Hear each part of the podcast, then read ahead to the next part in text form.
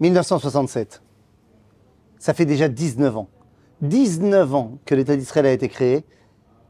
Et pourtant 19 ans qu'on vit avec un point noir. Qu'on vit avec une réalité avec laquelle on n'est pas prêt à assumer. 19 ans que notre cœur est coupé en deux. 19 ans que Jérusalem bah, a son propre mur de Berlin, son mur de Jérusalem. Alors c'est pas du tout un mur comme on pouvait avoir à Berlin, mais c'est un mur, une véritable séparation entre la partie ouest de la ville et la partie est de la ville. La partie ouest de la ville appartient à Israël. C'est la capitale. La partie est de la ville a été conquise en 1948 par les Jordaniens. Et voilà qu'en 1967, la guerre éclate. Une guerre qui n'est pas du tout censée arriver à Jérusalem. C'est une guerre au nord avec le front de la Syrie, au sud avec les Égyptiens, mais a priori, la Jordanie, elle se tient tranquille. D'ailleurs, dans les infos qu'on a et dans les messages qu'ils tentent de nous faire passer, ils n'ont pas prévu de rentrer en guerre. C'était mal connaître euh, les Jordaniens. Le 5 juin, 5 juin 1967, au soir, fin de la première journée des combats. Ça y est, c'est officiel. Les Jordaniens se mettent sous la tutelle complète de l'armée égyptienne. Ils sont une force d'invasion comme les Égyptiens et les Syriens. Et à partir de ce moment-là, eh bien, une question demeure. Qu'est-ce qui va se passer à Jérusalem? Non, non, je vous arrête tout de suite. Pas qu'est-ce qui va se passer dans la vieille ville. Non, non, on n'est pas encore dans la vieille ville. Enfin, vous savez quoi? Venez, je vais vous montrer. Regardez, je vous montre. On ne parle pas du tout de la vieille ville. La vieille ville, elle est là. Vous la voyez ici, les murailles de la vieille ville, vous les connaissez très bien. Ici, c'est notre fameux Cotel. Mais on n'y est pas encore. Non, parce que pour le moment, tout ce qui nous intéresse, c'est ce que vous voyez ici. Oui, c'est pas sur la carte. C'est fait exprès. Ce qui nous intéresse, c'est la montagne qui est là. La montagne qui est là, vous la connaissez. Ici, le mont des Oliviers avec le fameux cimetière de Jérusalem. Et à côté, en fait, c'est la même montagne, mais juste on a donné un autre nom à l'autre partie de la montagne. On l'appelle le mont Scopus. Harat Sophim, par rapport au Harazetim. Pourquoi Harat Sophim? Sophim, celui qui voit. Parce que ici, sur le mont Scopus, il y a une enclave, une enclave juive, avec l'université hébraïque de Jérusalem, une enclave juive à l'intérieur des terres qui ont été prises par les Jordaniens en 1948. Et donc, à partir du moment où les Jordaniens rentrent dans la, dans la, scène, dans le combat, eh bien, la première chose à bien décider, c'est comment on va faire pour protéger nos 120 hommes qui sont sur le Haratzofim, sur le Moscopus. Il faut débarquer des troupes qui n'étaient pas prévues, parce qu'on n'avait pas prévu d'aller à Jérusalem, mais pour aller sauver les 120 du Haratzofim. Parce que que les choses soient claires, si les Jordaniens arrivent sur le Moscopus, on connaît déjà la fin du film. Sur les 120 combattants du peuple juif, il n'en restera aucun. Donc l'opération est très simple. Il va falloir emmener des gens vers le Moscopus, mais pour y arriver, il faudra passer par une colline, la colline des munitions, Givat Atachmoshet, un endroit clé si on veut pouvoir sauver nos hommes. Il faudra passer par là et par l'école des officiers, là où est censé être le gros des troupes jordaniennes dans la région. Ça va être certainement le combat le plus décisif de l'histoire. Venez, on va aller sur la colline des munitions.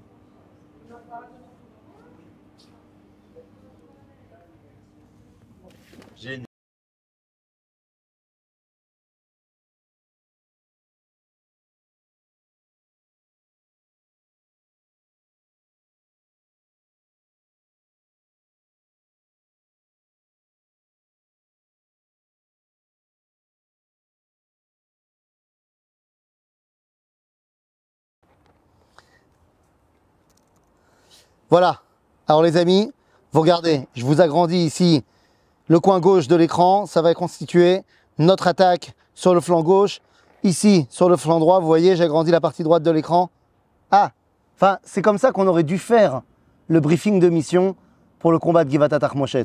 On aurait dû avoir soit un ordinateur, soit, pour les besoins de l'époque, on est quand même en 1967, on aurait dû avoir, je sais pas moi, des cartes, des cartes grandeur nature, des grands machins qui nous expliquent où on va, qui sont les forces en présence, où est-ce qu'il faut passer. Le problème, on a une carte. c'est une carte qui est une vision aérienne du site. Le problème, c'est qu'elle fait cette taille-là. C'est une carte A4. C'est une feuille. C'est une feuille où on a une photo qui a été prise de l'air, d'un avion, sur toute la zone. Ce qui veut dire que Givat Moshet sur notre carte fait à peu près cette taille-là. Non, non, vous avez compris que c'est pas faisable. Ben oui, c'est de ça qu'on parle. On va arriver maintenant ici sur la colline des munitions. On a des informations. Les informations sont claires. Normalement, il y a deux plougotes, c'est-à-dire à peu près 200 hommes, dans l'école des officiers, Beth Sefer la Chotrim, mis en place par les Anglais dans les années 30, un endroit où est censé se reposer énormément de Jordaniens. Mais ici, dans la colline des munitions, d'après nos informations, il n'y a censé avoir que une trentaine d'hommes, une marlaka jordanienne. Très bien, on va en faire notre 4 heures, enfin, notre 2 heures du mat. Mais comment ça marche?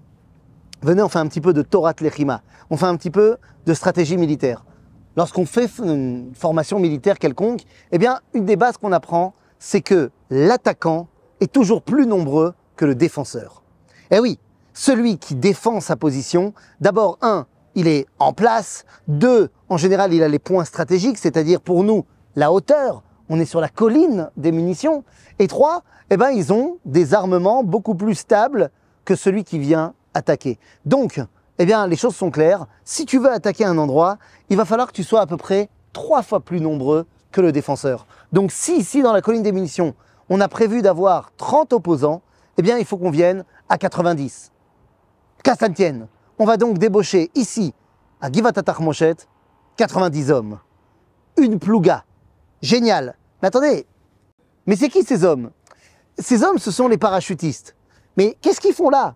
Ils n'étaient pas occupés ailleurs Attends, les parachutistes, c'est censé être l'élite de Tzahal à l'époque.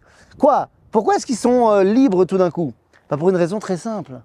Normalement, tous les parachutistes de Motagour, celui qui était le commandant de l'unité des parachutistes, eh bien, ils étaient censés partir dans le Sinaï.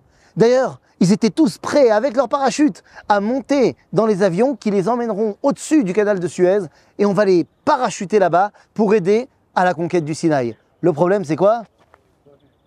Bah, c'est qu'à la fin du 5, 5 juin, bah, on appelle Motagour on lui dit bah écoute, euh, pas besoin. On a réussi à avancer trop vite avec les tanks et on a déjà conquis tout le Sinaï. Résultat des courses, Motagour, il a plus rien à faire avec ses hommes. Et il dit à Moshe Dayan, mais enfin c'est pas possible, je vais pas participer à la guerre des six jours. Mais enfin bon, ça s'appelle pas encore la guerre des six jours, mais je vais pas participer à la guerre avec mes hommes. Et là Moshe Dayan lui dit, écoute, prépare-toi on ne sait pas ce qui va se passer à Jérusalem, soyez prêts pour Jérusalem. Et résultat des courses, eh bien, il sera prêt pour Jérusalem. Je vous entends. Je vous entends. Soyez prêts pour Jérusalem. Ouais, quelqu'un lui avait dit ça avant, à Motagour. Ce quelqu'un, c'était un ami, un ami totalement différent de lui. Le grand rabbin de Tzahal, le Rav Shlomo Goren. Ils avaient fait un pacte tous les deux. C'était quoi le pacte? Ils rentreront ensemble à Jérusalem. Bon, j'en dis pas plus. Les amis, Motagour arrive ici avec ses hommes. Et donc, tous les parachutistes ne viennent pas à Moshet. On a dit, on va débloquer seulement une plouga. Et c'est parti. Mais on a dit qu'il faut maintenant se préparer pour l'attaque de la colline des munitions. Alors regardez bien. Parce que ce que vous voyez là, les blindés qui sont là, ben, ils ne sont pas là, vous les oubliez. Parce que nous, ce qui nous intéresse, c'est une guerre de tranchées. Oui, quand on parle guerre de tranchées, pour nous les francophones, on pense tout de suite à la Première Guerre mondiale, la guerre des tranchées. Alors on ne parle pas de tranchées aussi imposantes qu'on a pu avoir en 14-18, mais on parle des trois tranchées de la colline des munitions. Ces tranchées avaient déjà été creusées par les Anglais. C'était une place forte qui était déjà mise en place. Mais maintenant, elles vont être pour nous les tranchées de la destinée, les tranchées de l'espérance, les tranchées qui vont pouvoir nous amener vers Jérusalem. Mais tout ça, on ne le sait pas encore. Allez, venez. Briefing de mission. Imaginez-vous, 2 heures du matin, noir total. On est le 6 juin, mais on est surtout Kafret Beiyar. C'est-à-dire que pour nous, c'est la fin du mois. Pourquoi c'est important ce détail? Ben, Ça veut dire qu'il n'y a pas de lune. Donc ça veut dire qu'il fait vraiment tout noir. Donc on a dit, notre briefing de mission, on est là, on a une feuille A4. A4, on voit rien. Alors on sait quelque chose. On sait qu'il y a trois tranchées. Une à l'est, une à l'ouest et une au centre. Très bien. On a dit, d'après nos informations, ils sont 30 défenseurs, on vient avec 90 hommes, 3 marlakot. Ben, ça va, tout va bien. Il y en a une qui va rentrer sur la tranchée de l'Est, une sur la tranchée de l'Ouest et une sur la tranchée du centre. Et jusque-là, tout va bien. Donc on sait qu'on a trois tranchées. Une à l'Ouest, une à l'Est et une au centre. Si vous voulez, on va faire plus simple. Une à gauche, une à droite et une au milieu. Ça, c'est ce qu'on sait. Alors, ça va pas être compliqué. On a notre Marlaka 1, Marlaka 2 et Marlaka 3. Trois sections, 30 hommes. Tout va bien. Ça, c'était le briefing. Mais lorsqu'on arrive sur place, en plein milieu de la nuit, il nous attendait. Et directement, on est reçu avec un déluge de feu. Et ça nous prend à peine quelques secondes pour comprendre trois réalités. La première, on voit rien. La deuxième, ils sont beaucoup plus nombreux que prévu. Et la troisième, ils sont beaucoup plus armés. Ça tire dans tous les sens. Et dans le brouhaha, eh bien, on rentre dans la première tranchée, là où je suis. Sauf que normalement, devait rentrer ici seulement l'équipe de gauche. Mais le commandant de l'équipe du milieu se trompe et il rentre dans la tranchée de gauche. Résultat des courses, eh bien celui qui devait être à sa droite rentre dans la tranchée du milieu. Et celui qui devait être à sa gauche, il n'a plus de tranchée. Résultat des courses, on vient tous au même endroit et au lieu d'être 30 ici, 30 là et 30 là-bas, on va être 60 ici, 30 là et 0 là-bas. Le balagan. Et donc nous voilà dans les tranchées les amis. Nous y voici. Brouhaha complet, ça tire dans tous les sens. Et puis regardez, on avance, mais on ne peut pas avancer debout. Les tranchées sont très basses, il faut donc être accroupi. Chaque tête qui dépasse, c'est une balle perdue. Mais on ne sait pas où on avance. On avance, on voit que la tranchée, elle monte. Seulement on voit face à nous un bunker avec une mitrailleuse qui tire vers ici. Et puis on avance tranquillement, maintenant, parce que ici directement à gauche, on voit un autre bunker duquel va sortir un autre combattant jordanien. Et il faut avancer. Mais on est tapis, tapis ici, et on ne sait pas quoi faire. On avance très lentement. Et le problème, c'est que vient d'être lancé, alors qu'on vient à peine de monter quelques mètres. Et nous sommes dans une section de la tranchée qui est a priori extrêmement protectrice. Ça y est, ma tête est protégée. Ils ne peuvent pas me tirer dessus. Oui, mais je ne vois rien de ce qui se passe non plus au-dessus. Et résultat des courses, juste ici, à l'endroit de l'arbre, eh bien, une grenade est lancée et tombe dans la tranchée. Par miracle, elle explose et on n'était pas encore dessus sans faire de dégâts. Mais on peut plus continuer à avancer comme ça. Ils vont nous balancer des grenades toute la journée. Il faut qu'il y en ait un qui sorte. À ce moment-là, il y a Kichetz, un des commandants de l'unité. Il se retourne. Il n'a pas le temps de réfléchir. Il n'a pas le temps de demander. La personne qui est derrière lui, il s'appelle Ethan Navé. Il lui dit Ethan, tu sais. Ça veut dire quoi? Il dit Ethan, tu sors. Tu sors. Qu'est-ce que ça veut dire tu sors? Ça veut dire tu sors parce qu'il faut qu'il y ait quelqu'un qui dehors puisse nous couvrir, c'est-à-dire puisse avancer avec nous pendant que nous on avance à l'intérieur, lui il avance dehors et son, sa mission elle est simple. Tu tires, tu tires dans toutes les directions où il y a un bunker. Comme ça, les ennemis se cachent et ça nous laisse le temps d'avancer. Et tu avances avec nous. Le problème c'est quoi? Ethan n'aura aucune chance de survivre. Et il le sait. C'est-à-dire que lorsque tu vas sortir, tu vas être complètement à découvert. Tout le monde le sait. Normalement, j'ai pas le droit de lui demander. Mais là, j'ai pas posé la question. J'ai dit Ethan Tayotse. Veitan loises le rega. Ethan n'a pas hésité une seconde. Ethan avait sorti et il a couru sur 30-35 mètres ici. Et il a avancé et il a tiré dans tous les sens. Ce qui nous a permis à nous d'avancer également et d'arriver en haut de la colline. Suivez-moi.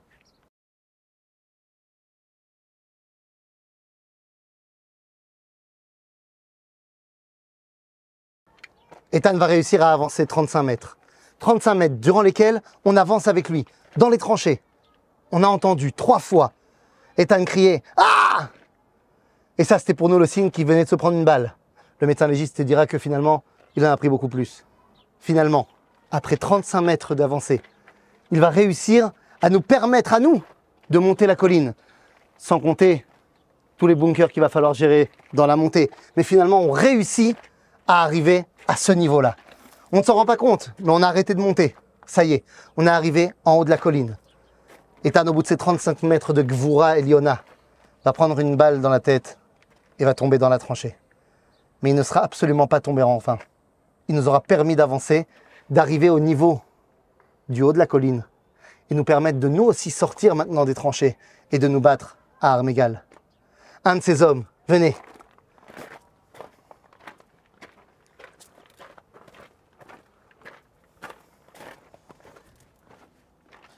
un de nos hommes, lui aussi, est sorti une fois qu'on a réussi à monter la colline. Il s'appelle Kandel. Il arrive et il va en rampant. Il va en rampant monter jusque sur le bunker ici. Et alors que les Jordaniens nous attendent de ce côté-là, eh bien, Kandel va arriver de l'autre côté et va sortir sa grenade et va la lancer dans le bunker ici. On continue à avancer, on continue à avancer et on continue à avancer. Et regardez ce qu'on peut voir ici derrière nous. Derrière nous, nous avons le grand bunker des Jordaniens. On y est presque. On va réussir. On va réussir à prendre le bunker. Si on leur prend le bunker, c'est terminé. La colline sera entre nos mains. Deux heures et demie du matin, c'était le début des combats. À 5h30, la colline des munitions est presque entre nos mains. On a réussi à monter, toutes les unités se rassemblent et tous vont arriver vers le bunker Agadol, le grand bunker. Venez, nous aussi on va y aller. Ça y est, on y est, le bunker Agadol. Alors vous trompez pas, hein. évidemment il ne s'agit pas seulement de la structure que vous voyez là. Il y a une structure souterraine, bien sûr. Et la porte que vous voyez là est protégée par une autre porte massive en béton. Donc vous inquiétez pas, c'est pas en deux-deux qu'on va pouvoir l'ouvrir ce bunker. D'ailleurs, eh bien, on va essayer d'abord de tirer. De tirer, vous voyez tous les impacts de balles qui sont là, ça va rien faire. Ensuite, on va tirer un coup de bazooka. Ça va à peine égratigner le béton. Alors qu'est-ce qu'on fait? Il n'y a pas 36 solutions. Pour pouvoir passer, il va falloir y aller aux explosifs. Et on arrive ici. Et on va poser les pains d'explosifs un par un pour finalement faire péter la porte d'entrée et réussir à rentrer dans le bunker. Une fois qu'on a pris le bunker à Gadol, ça y est, il est presque 6 heures du matin. Pas encore, mais presque. Ça y est, la colline des munitions est entre nos mains. Waouh, qu'est-ce qu'on fait maintenant? On reste pas là, on continue à avancer. Vers où on avance? N'oubliez pas l'objectif. L'objectif, c'est de finir sur le Mont Scopus, sur le Haratzofim, aller retrouver nos hommes. Et donc on continue à avancer, on continue à avancer, pratiquement sans résistance par rapport au combat de Givat Moshet. Et on va finalement arriver, pas sur le Mont Scopus, qu'on va réussir à sauver, qu'on va dépasser, et on va arriver au Mont des Oliviers. Au Mont des Oliviers, on va se retrouver à 6 heures du matin presque, un peu plus tard, à l'hôtel intercontinental, qui est aujourd'hui l'hôtel des Sept Arches, avec le lever du soleil. Un, un lever de soleil magique. Pourquoi magique? Parce qu'on a d'un côté nos parachutistes fatigués, éreintés d'un combat incroyable. Le soleil se lève dans leur dos et embrasse de sa lumière toute la vieille ville, le mont du Temple. Et là, tout le monde se dit qu'on est devant une réalité historique incroyable. Et c'est à ce moment-là que Botagour va demander l'autorisation. Attendez, on va quand même pas rester sur la colline. Il faut qu'on y aille. Je sais que c'était pas prévu. Et donc on attend les ordres qui vont venir de Yitzhak Rabin, chef d'état-major, de Moshe Dayan, le premier ministre de la Défense. Est-ce qu'on va y aller ou est-ce qu'on va pas y aller? Pour que finalement, à 6h17 du matin, l'ordre vient enfin. La Noa El Aïr On avance vers la ville. Et donc à ce moment-là, tous les soldats qui sont ici, sur le mont des Oliviers, eh bien, vont descendre le long du mont des Oliviers, remonter par la porte des Lions, rentrer dans la vieille ville et finalement arriver quelques heures plus tard avec cette phrase historique Le mont du Temple est entre nos mains. Sauf que, attention, tout le monde n'est pas parti d'ici. On va quand même pas laisser la colline des munitions toute seule. Résultat des courses, il y a un petit contingent de soldats israéliens qui restent ici. Et on rassemble nos morts et on rassemble également leurs morts. Vous avez entendu parler de la morale juive? On ne va pas laisser des cadavres jordaniens qui en fait se sont battus pour ce qui, ce qui croyaient eux être juste leur combat. Alors on s'est battu contre eux, on les a battus, mais on ne va pas les laisser comme ça. Regardez ce qui se passe ici. C'est un truc que vous ne verrez nulle part ailleurs. À l'intérieur du bunker, lorsque finalement il n'y avait plus personne, il n'y avait plus d'ordre non plus, il y a une initiative profondément juive qui va être mise en place par les soldats de Tzahal. On va retrouver 17 corps jordaniens à l'intérieur du bunker que les soldats d'Israël vont tout simplement décider d'enterrer avec les honneurs. On peut voir ici à l'intérieur la stèle commémorative et représentative des 17 soldats jordaniens qui ont été enterrés par les forces armées israéliennes, sans qu'on leur ait donné l'ordre, mais simplement parce que c'est ce qu'il fallait faire.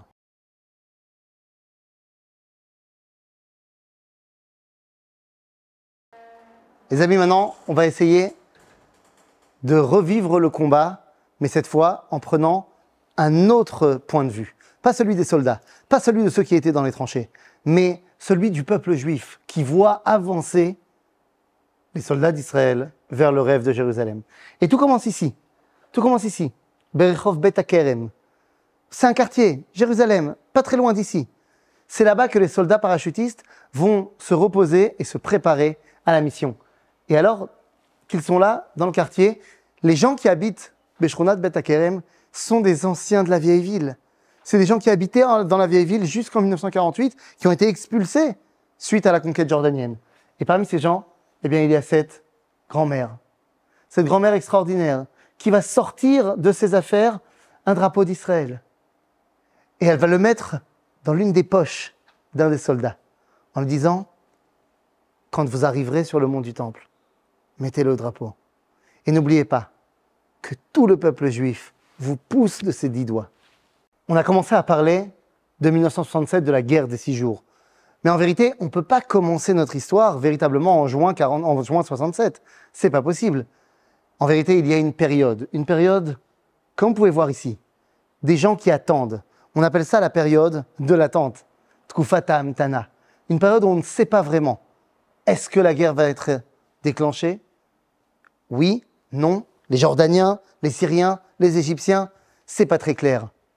Ah, c'est tellement pas très clair qu'on va avoir ici une signature une signature qui nous fait froid dans le dos entre les Égyptiens et les Jordaniens. Est-ce que ça y est, ils seraient mis véritablement ensemble trois semaines d'une attente, d'une attente absolument insoutenable pour que finalement, en juin, au début du mois de juin 1967, eh bien ça y est, la guerre des six jours commence. On n'arrête pas de parler du combat des parachutistes. Givat Moshet, c'est l'endroit des parachutistes. D'ailleurs, vous savez que jusqu'à aujourd'hui, là où les soldats qui sont dans l'unité des parachutistes vont prêter serment et recevoir leur béret, eh bien, ça se passe à Givat Atarmoshet. Alors, ils prêteront serment au Kotel, mais ils recevront leur béret ici. Alors, ok, on aura rendu justice quand on était tout à l'heure devant les tranchées, mais ici, à l'intérieur du musée, on ne parle pas que du combat de Givat Atarmoshet, mais on parle de tous les combats pour Jérusalem. Et il serait temps de rendre un petit peu hommage aux autres soldats qui ont participé au combat de Jérusalem. Il y avait évidemment l'unité des parachutistes, mais il y avait également Khativat Yerushalayim, l'unité de Jérusalem. Les tanks. On n'a pas que des soldats qui sont des soldats d'infanterie. On va avoir énormément de combats de tanks, de blindés, qui vont être sur le pourtour de Jérusalem, sur toutes les routes qui nous emmènent à Jérusalem. Khativat Arel, Khativat Yerushalayim. Alors comment ça se fait que l'histoire a reconnu uniquement les parachutistes? Je veux dire la vérité, c'est du marketing. Ben oui, les parachutistes. Vous imaginez des beaux gosses, la vingtaine, qui viennent de la porte des lions. Ils sont passés par la porte des lions. Mais il y avait également l'unité de Jérusalem. L'unité de Jérusalem, ce sont des milouim nikim, des réservistes. Donc pas des gens qui ont la vingtaine, la quarantaine, avec une petite bedaine naissante, voire même déjà bien en place, et qui vont pas passer par la porte des lions, mais qui vont passer par la porte des poubelles. Oui, bon, bah, pour l'histoire et la postérité, c'est quand même vachement plus classe de parler des parachutistes qui passent par la porte des lions que de parler de bedonnants qui passent par la porte des poubelles. Mais nous, on veut quand même leur rendre hommage. La guerre des six jours, pour nous, le peuple juif, c'est quelque chose de différent. De différent par rapport à tout ce qu'on a toujours connu. Qu'est-ce que je veux dire par là? Vous savez, quand vous avez les forces armées américaines qui partent euh, en Afghanistan, ou quand vous avez les forces françaises qui partent au Mali, bon, bah, on veut euh, amener les idéaux de la République, de la France, des États-Unis. Rappelez-vous les paroles de Yossi. Rappelez-vous les paroles de ce soldat un simple soldat juif, Yossi Langoski, qui dit cette phrase incroyable. המשפחה שלי נמצאת רק כמה מאות מטרים מפה. זה לא עוד קרב. פה אני נלחם על הבית שלי. Les soldats d'Israël qui arrivent se battre dans les, dans les rues de Jérusalem, vous vous rendre compte, ce sont des combats panim el panim, visage face à visage. Mais pourquoi Pour notre maison. C'est nos familles qui sont là à 100 mètres des coups de feu. On se bat pour notre survie pour notre maison, pour notre famille.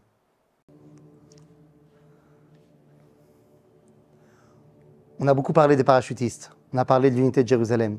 On a dit qu'il y avait également Khativat Arel, il y avait également l'unité des blindés, qui avance, qui avance, qui avance, qui libère les routes vers Jérusalem. Seulement, ben, ces unités de blindés, elles ne pouvaient pas avancer. Pourquoi elles ne pouvaient pas avancer? Eh bien parce que les Jordaniens avaient mis en place des mines, des mines partout sur le chemin. Et il suffit qu'il y ait le premier de la colonne qui explose pour que toute la colonne des blindés soit arrêtée. Comment on fait? En plus, on est bombardé. On est bombardé par les airs. Les avions jordaniens nous bombardent de partout. On ne sait plus comment faire. On est dans un champ de mines et on ne sait pas comment s'en défaire. On essaye de replier chemin, de rebrousser chemin, d'essayer de se replier. Mais le problème, c'est que si on commence à courir, ça explose dans tous les sens. Et Iné, le premier tank qui a été touché, comment on va faire? À ce moment-là, il n'y a pas 36 solutions. Mordechai Goldstein, il prend une décision. Il sort son couteau et il se met à quatre, pattes à chercher les mines et à les désactiver une à une. Et c'est tout simplement comme d'habitude dans Tsahal. Il y en a un qui commence à faire et les autres, ils prennent exemple et on va avoir toute une unité de soldats qui sortent des tanks là où ils étaient plus ou moins protégés pour désactiver chaque mine une par une pour pouvoir permettre de laisser passer l'unité des blindés de Jérusalem. Peut-être qu'il est temps de se retrouver un petit peu. Venez, on va regarder la carte. Yerushalayim.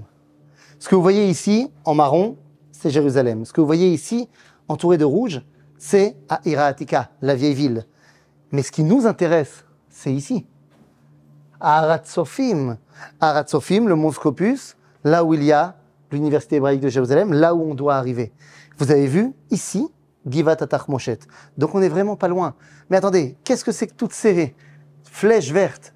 Eh bien, toutes ces flèches vertes, c'est l'avancée de l'unité des blindés de Harel. Et ils arrivent depuis l'ouest. Ils arrivent depuis Tel Aviv. En fait, on arrive depuis la zone qui est israélienne pour pouvoir permettre d'arriver vers Jérusalem. Donc oui, les blindés vont ouvrir le chemin, mais ils vont ouvrir le chemin par ici. Ils ne vont pas ouvrir le chemin de Givat Moshet parce que là-bas, les blindés ne peuvent pas arriver. Donc les blindés vont continuer et lorsque le travail fait par les, parachutistes d'arriver Givat Moshet, ensuite à Givat Sarfati Tarat Sofim, à ce moment-là, on peut se retrouver et à ce moment-là, le Shetar, le terrain, a été complètement israélianisé. Bah, dis-toi bien qu'à ce moment-là du combat, on n'est pas du tout sûr. Hein. Et là, c'est peut-être la fin du peuple juif. C'est-à-dire que la guerre des six jours, on fait le Hallel à Yom Yerushalayim. Mais c'est pas parce qu'on a retrouvé l'indépendance. C'est, il y a deux raisons pour lesquelles on fait le Hallel. Soit Avdout le soit Mimita le C'était vraiment l'ambiance dans la guerre des six jours. Les gens, ils pensaient que ça y est, on retourne à Auschwitz. J'en suis fini. Donc on a parlé des combats de Givat Moshet, mais ça y est, maintenant on est le 7 juin 1967. Et il est 9h30 du matin, on a gagné. Enfin, on a gagné. On a dit, on attend de pouvoir rentrer dans la vieille ville. On a dit qu'à 6h17, il y a l'ordre qui est arrivé. Évidemment, s'organiser, ça prend du temps. Et finalement, vous avez ici Motagour, le chef des parachutistes, qui est juste ici, avec Stepler, son numéro 2, et regardez ce qu'on regarde. Vous imaginez On est à quelques centaines de mètres du mont du Temple. Il suffit juste de descendre la colline, de remonter, et c'est parti. Et donc une fois qu'on reçoit l'ordre, la noix, la noix, la noix, elle, Achar. On l'a ici. Sodi Beyoter. Il y a marqué Yesh lichbosh et atika. Knisa yachar pnima adifa al Vous avez l'ordre de rentrer dans la vieille ville le plus droitement possible, c'est pas la peine de faire des cercles. On y va le plus rapidement possible. la file On peut attaquer également par les airs, par l'artillerie. Il faut prendre la vieille ville. Vous vous rappelez de notre vieille dame? Vous vous rappelez de notre vieille dame avec son drapeau? Ben, Venez. Ça y est. Harabait Le mont du temple est entre nos mains on a réussi. L'histoire s'est écrite avec nous en 1967. Et vous les voyez, les soldats qui sont là, avec leur mine, c'est même pas un sourire, c'est 2000 ans de filote qui se réalisent. Et ils vont accrocher sur le mont du Temple le fameux drapeau de cette vieille dame qui leur avait été donné à Beth et qui lui avait dit Tout le peuple juif vous a poussé de ses dix doigts. Eh bien, le voilà. Les amis, c'est le vrai. C'est le drapeau qui a été accroché et on peut même voir encore ce que les soldats eux-mêmes ont écrit. Voilà notre drapeau que nous avons accroché le 28 Iyar 1967. Ça y est, le monde du temple est entre nos mains. Ça y est, la guerre des six jours est pliée. Alors il restera quelques jours pour aller conquérir le Golan. Mais en vrai, on a déjà gagné. Pour la postérité, Jérusalem est redevenue juive. Jérusalem est entre nos mains. Et enfin, on peut relever le drapeau d'Israël sur la ville de Jérusalem.